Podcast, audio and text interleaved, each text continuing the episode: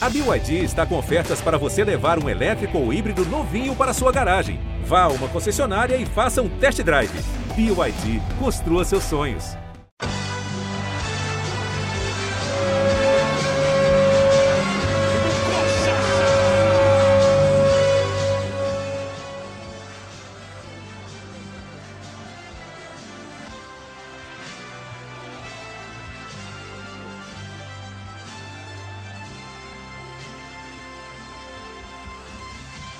Fala galera, Coxa Branca. Começa agora mais um podcast do Curitiba no GE. Essa é a edição 50 e o tema principal é o mau momento do Coxa na temporada.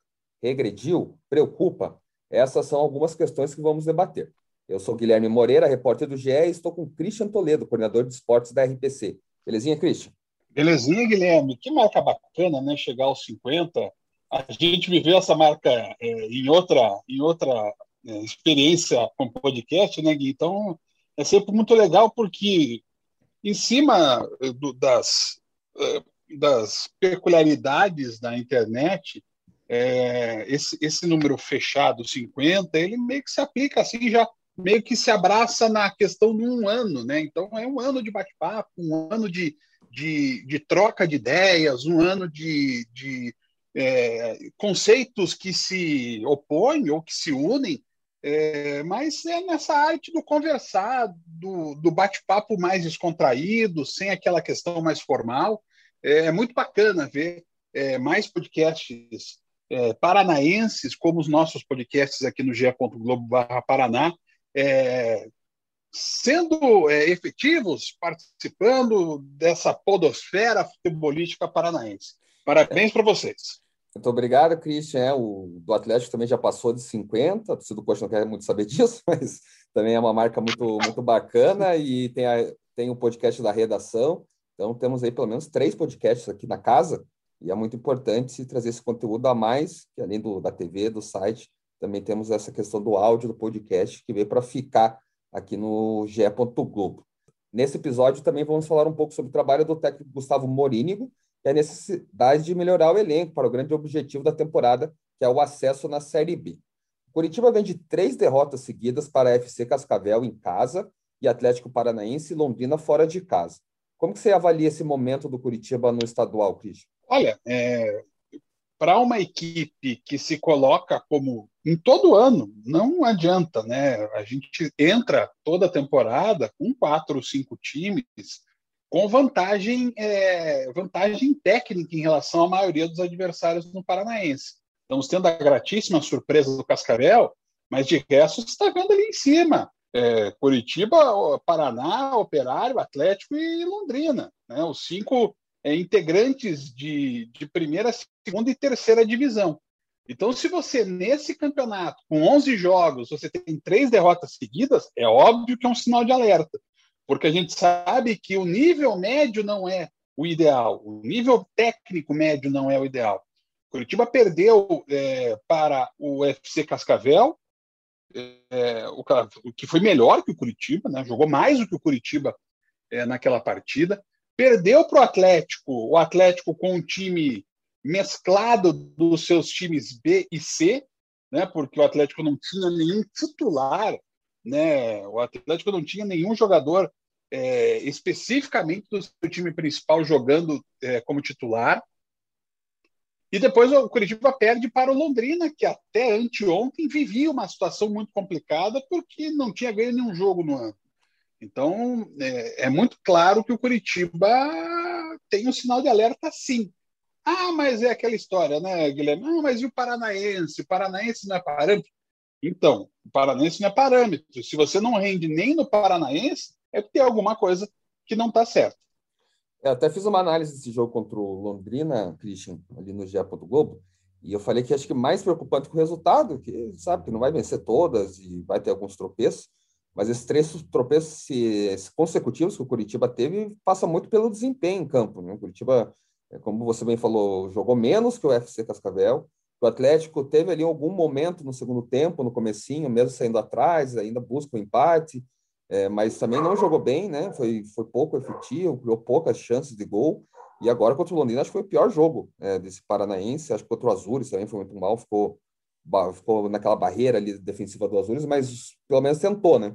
E é, nesse jogo contra o Londrina foi só ligação direta, jogadores muito espaçados, só bola parada. Acho que muito disso que a torcida também já dá para ver que está um pouquinho preocupada é pelo rendimento, que não está acontecendo. E aí o torcedor pode até avaliar, e acho que não está errado. E aí eu volto até no último podcast que eu gravei, é, Guilherme, quando a gente falou que o Curitiba é, se mostrava num caminho, é, e acho que a gente pode até ter tido um erro de avaliação naquele momento. Ter colocado o Curitiba passos um pouco mais adiante do que realmente estava. Uhum. Isso fica muito claro quando você vê essa queda de rendimento. O Curitiba, é, como você disse, não jogou bem. Né? E aí, quando enfrentou três times com mais estrutura, o Cascavel, de longe, é desses times do estado que não estão nas três primeiras divisões, é, quem tem mais estrutura e talvez hoje esteja até mais estabilizado administrativamente do que, por exemplo, o Paraná Clube. Então, o, Curitiba enfrentou um time bem arrumado fora de campo e dentro de campo pelo Tcheco. Perdeu. Enfrentou o Atlético, que é o time do estado de Série A, perdeu. Enfrentou o Londrina, que é adversário de Série B, perdeu. É, isso precisa ser avaliado pela comissão técnica. É, e se há um alento para o torcedor, né, depois de três derrotas seguidas, é ouvir o próprio Gustavo Morínigo quando diz que o time não produziu no jogo contra o Londrina. É, contra o Londrina foi. É, e eu acho que esse registro da, da, entrevista do Roberto Fonseca, técnico do Londrina, é importante quando ele diz: a gente sempre acha que quando a gente faz um gol num time de qualidade, é, e ele se referia ao Curitiba, é, a gente vai sofrer uma pressão. Mas isso não aconteceu. E é exatamente isso. Né? O Curitiba não conseguiu quase levar perigo é, à defesa do Londrina. E você some essa questão de desempenho, Guilherme, erros é, até infantis em alguns pontos, né? Você veja como o Curitiba sofre os gols do Cascavel, né? Tem um gol que é gol contra, tem um gol que é linha de passe na frente da área, até o Diego Jareta fazer o gol. Aí no jogo de ontem contra o Londrina, há uma trombada entre dois jogadores do Curitiba uhum. dentro da área, a bola acaba sobrando para o Marcondes fazer o gol. É, o, Contra o Atlético, é claro, o, do... do Vitinho também, né? O Vitinho tem uma liberdade imensa. Mata a bola, ajeita, Exato. olha para onde vai bater e chuta. É, ele, ele, e além de ter opções para passe, né? O Vitinho não estava só livre, ele tinha opções para passe naquele momento. Então, é, é, aí é um erro tático, é erro técnico, e é claro, tudo isso misturado, é, provocando resultados negativos, gera uma preocupação. É, aonde, aonde que a gente errou, né, Guilherme? A gente errou ao avaliar, é, talvez otimista, de forma muito otimista antes, ou talvez agora a gente tome um certo pessimismo pelo rendimento. E eu vou dizer para você, Guilherme, eu não tenho a certeza exata do que é a avaliação correta. O certo é que nesse momento, e às vezes a análise é a fotografia do momento, é, nesse momento o Curitiba está devendo e precisa ter uma avaliação clara do que está acontecendo. Não fosse assim, Guilherme, é bom lembrar, o José Carlos Brunor, o diretor executivo do Curitiba, sexta-feira publicou um vídeo no site do Curitiba para falar do planejamento do clube. Quer dizer, então já, já se sente um alerta da própria diretoria. É, você falou muito bem da questão do Morínigo, ter comentado que foi um jogo ruim, talvez o pior dele no comando do Curitiba. E ele até nas vitórias ele, ele fazia algumas críticas, né? Ele mostrava que não, não achava que estava tudo bem, e também nas derrotas também não achava que estava tudo mal. Mas acho que ele, quando chegou em começo de janeiro, naquela situação do, do, final do Campeonato Brasileiro, não tinha muito o que fazer e, e, e, até mostrou um futebolzinho um pouquinho melhor, né? Um Curitiba um pouco mais organizado, não sofrendo goleada, até arrancando empate e conquistando vitória ali na reta final do, do Brasileiro. Mas já nesse início de, de, de temporada 2021, é, já vai mais que na culpa dele, né? Já tem grande responsabilidade nesse, nesse trabalho. E parece que regrediu um pouco, né? A gente, a gente avaliou naquele, nesse podcast que você comentou que ele parecia o coxa à frente dos, dos demais nesse começo de temporada. E não, não continuou, né? Não continuou evoluindo e parece que regrediu. É, o, a comissão técnica tem que ter essa, essa análise interna maior, mais, mais crítica, para ver o que é está acontecendo, porque o Curitiba está tendo falha defensiva e ofensiva, né? Não é um setor só. É, é, eu acho que isso é importante. E, eu tenho, assim, é, eu tenho a certeza, até por conta da postura em todos os momentos, é, que é algo que preocupa o Morínigo, que preocupa o Acunha, é, e que pode até, eu posso estender isso até o Paulo Tomás de Aquino, é, a, a, equipe que cuida do futebol do Curitiba. É, naquele momento em que nós falamos, isso eu acho que vão umas três semanas, Guilherme, daí, nossa, três semanas, sim, né? três semanas no futebol, ainda é. mais o brasileiro, é uma eternidade. É, o Curitiba vinha mostrando uma postura tática, né? Isso eu me lembro, isso eu acho que isso não muda. O Curitiba tinha é, mostrado uma cara de time, coisa que a gente lembrou, né? Que talvez desde Humberto Louser uhum. a gente não tinha visto é, um desenho muito claro de jogo por parte do Curitiba. É, aí o que, que pode ter afetado e o que, que traz é, essa instabilidade tão grande que chega a essa sensação de que o time regrediu? Claramente é a falta de continuidade da escalação porque o Curitiba perde titulares, o Curitiba perde reservas importantes, né? E aí há um exemplo muito nítido que é o exemplo do, do Robinho, né? O Robinho é, se lesiona, fica um bom tempo fora, volta, joga 35 minutos, se lesiona de novo. Né? Você perde, querendo ou não, uma, uma reserva de qualidade do elenco. Né? Talvez o jogador que tenha a melhor visão de jogo entre todos no elenco do Curitiba. E o Curitiba não tem esse cara. E aí você vai vendo outras peças se lesionando, o Curitiba com dificuldade de reposição. E aí você vai construindo a partir disso uma queda técnica que vai refletir na queda tática. Porque, assim, é, é óbvio que há times que a gente diga, nossa, esse time não tem nenhum jogador conhecido. Não tem nenhuma peça que você diga reconhecidamente que é um jogador de alta qualidade mas o time encaixa. Né? Isso a gente vê muito em times no interior do Brasil, uhum. né? o caso é, do próprio FC Cascavel, o caso do Mirassol no Campeonato Paulista, é, o próprio Novo Horizontino, né, que ficou ali na beira da classificação, é. mas isso é óbvio, é muito mais fácil você montar essa estrutura, até para ter uma estrutura defensiva mais reforçada, em times que não tem tanta pressão quanto o Curitiba. Só que o Curitiba, ele é, chegou num ponto que se assemelha a, a, ao estilo do time, né, a conduta do time que a gente viu no rebaixamento do ano passado. Né? O time que nós vimos é, no Brasileiro de 2020, na maior parte do Campeonato Brasileiro de 2020, era um time quase inofensivo, né? Uhum. É, que não, não levava perigo ao adversário, salvo raríssimas exceções. E era um time que cometia erros muito básicos na defesa, seja erros técnicos, seja erros táticos. E isso estava muito evidente. É, e ficou muito evidente em todos os jogos que o Curitiba cometeu esses erros. Né?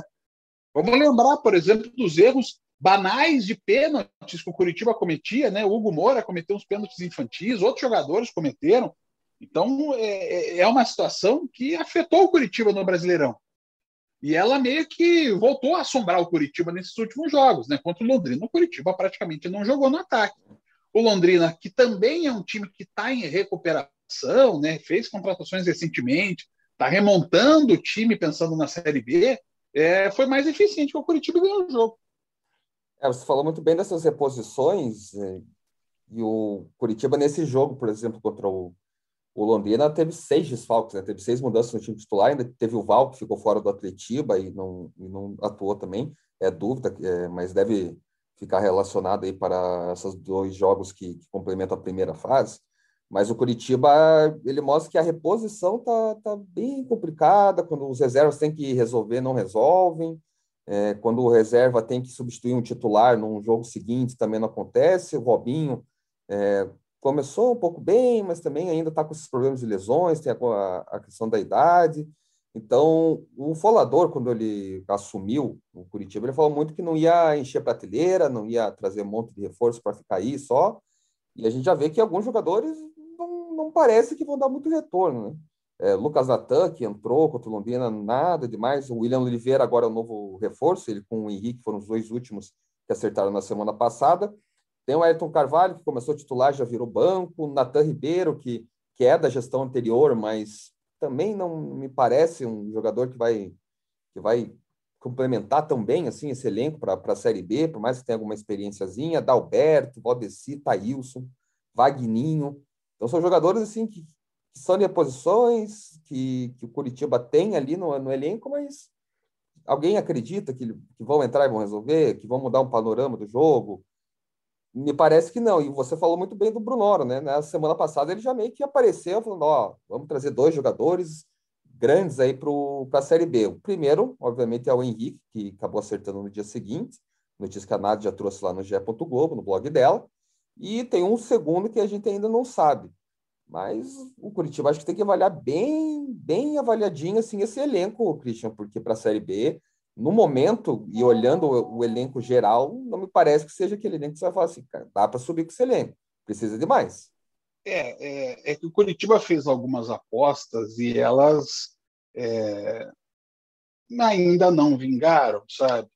É, o Vagninho, jogador que teve um certo brilho no Guarani, né? aí o Thailson, que é uma promessa do Santos, né? Tem umas peças assim, né? Val, Valdeci, o Val até que está jogando bem, né? Mas aí o Valdeci, é, o Lucas Natan, confesso para você, é, quando entrou no jogo de ontem, eu sequer lembrava que ele tinha sido contratado pelo Curitiba.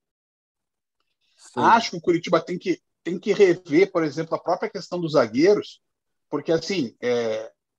ah, vão jogar o Castanho e o Henrique, né? Eu acho que isso é uma coisa meio básica. Uhum. Você precisa ter mais três se não me engano, zagueiros experientes, como o Curitiba vai ficar com, com, no elenco, né? Sabe? Ficou com o Naté Ribeiro, será que não era ter, talvez ter, ter, ter, feito um esforcinho um pouco maior, ficar com o Rodolfo e não com o Naté Ribeiro?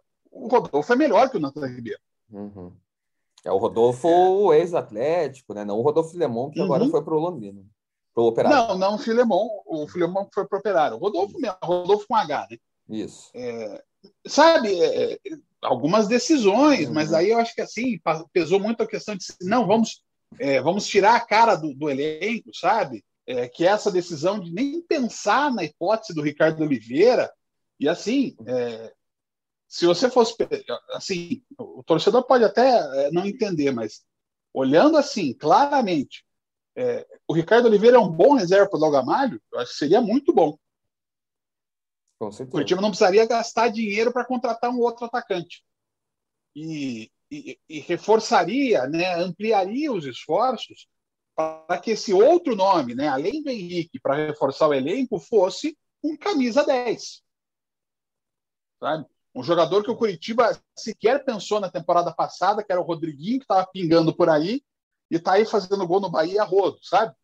É, esse tipo de jogador que o Curitiba não tem. O Robinho talvez não tenha condições físicas de ser esse jogador mais. O próprio é, vai ser útil, eu acho. Que a gente sabe que é importantíssimo, é o melhor jogador do elenco, mas também a gente não vai aguentar a Série B inteira. Então precisa ter outras alternativas no elenco. Né? Não, e eu te digo, é, Guilherme, eu acho que o Rafinha, o Robinho vai ser útil, eu acho que o Rafinha vai continuar sendo o melhor jogador do Curitiba, mas você precisa ter, até mesmo que seja um veterano, um jogador que possa dividir um pouco essa responsabilidade. Sabe? É, ah, mas ele tá velho, não sei o quê. Mas por que, que o Renato Cajá não pode entrar no plano do Curitiba? Sabe? Um jogador desse, ah, mas ele vai trazer mais um velho. Cara, o Renato Cajá praticamente levou, levou o Juventude nas é. costas no passado para a primeira divisão. Fazendo gol do acesso, inclusive. Fora de casa. Fazendo gol do acesso. Então, sabe, é, é, é, você olhar o panorama, você olhar a realidade, e ainda mais no ano, esse, essa temporada, né, que está colado ano com ano, então, assim, é, há um pouco mais de, há um pouco menos, perdão, de, de regularidade, né, esse jogador, ah, não, esse cara vai bem num time e vai péssimo no outro, eu acho mais difícil isso acontecer, por isso que o Curitiba tem que ser cirúrgico na contratação. Outra coisa que a gente falou naquele bate-papo é, com o Glauco, você, eu, é, é, que eu acho que não muda é a questão do nível da Série B. Né? Você vai vendo aí os campeonatos principais do, do país, você não vai vendo os integrantes da Série B brilhando. Não mesmo. Sabe? Inclusive, na né, mesma talvez... situação meio parecida com o Curitiba, né? Meio capengando, tentando se ajustar é, no estadual. Tá. Alguns sendo eliminados Cruzeiro... na, na, série, na Copa do Brasil. Tá. Cruzeiro, olhando os estaduais, Cruzeiro não foi para a final. É, Carioca, Vasco e Botafogo estão jogando a Taça Rio, Rio quase uhum. como um prêmio de consolação, porque não foram nem para a semifinal do estadual. Você tem é, no Campeonato Paulista o Guarani apenas, porque a ponte ficou pelo caminho. O Guarani que conseguiu ainda se classificar, mas não é ainda, até porque né, é, não tem também toda essa possibilidade financeira, mas não é tão um time que sobre. O Vitória, né? Teve até a famosa entrevista do Wallace, uhum. um pouco desrespeitosa em relação a outros clubes. É, mas é, é, esse o panorama da Série. O panorama da Série é meio igualzão para todo uhum. mundo. É, eu vejo, inclusive, se eu for olhar é, criteriosamente, eu posso olhar até que o Operário está um passo à frente da maioria. Mas o Curitiba está nesse bolo, sabe? No bolo dos campeões nacionais, né? Uhum. Então, você precisa acertar uma contratação dessas justamente para que você saia desse bolo e dê um passo à frente na disputa pelo acesso. É o famoso que o Paranaense altece, mas tem que tomar cuidado, né? Porque derruba treinador, é, dispensa jogadores e, e, às vezes serve muito para isso, né? Se o, se o time não está muito bem no, no engreno no Paranaense, no engreno estadual, acaba caindo o treinador, infelizmente, é a cultura brasileira.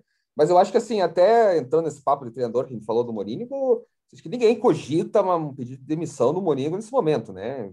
Até porque não, não, pá, avançou para a terceira fase eu... da Copa do Brasil, é, também mostrou um, pad um padrão de, de jogo, tem um time que sabe mais ou menos o que faz ainda, claro que precisa evoluir muito, mas não, não dá para começar a falar assim, ah, tem que olhar o mercado para ir atrás do treinador para a Série B. Não, e agora é, vai até numa condição na Copa do Brasil, Guilherme, é, de franco atirador, né? Porque toda a responsabilidade do confronto está com o Flamengo. A, a, a gente tem até que ter essa, essa, esse olhar sobre o confronto que dá. Ó, se o Curitiba. Gente, não dá para exigir que o Curitiba encare de peito aberto o Flamengo. Uhum. Ah, pode encarar? Claro que pode, pode tudo.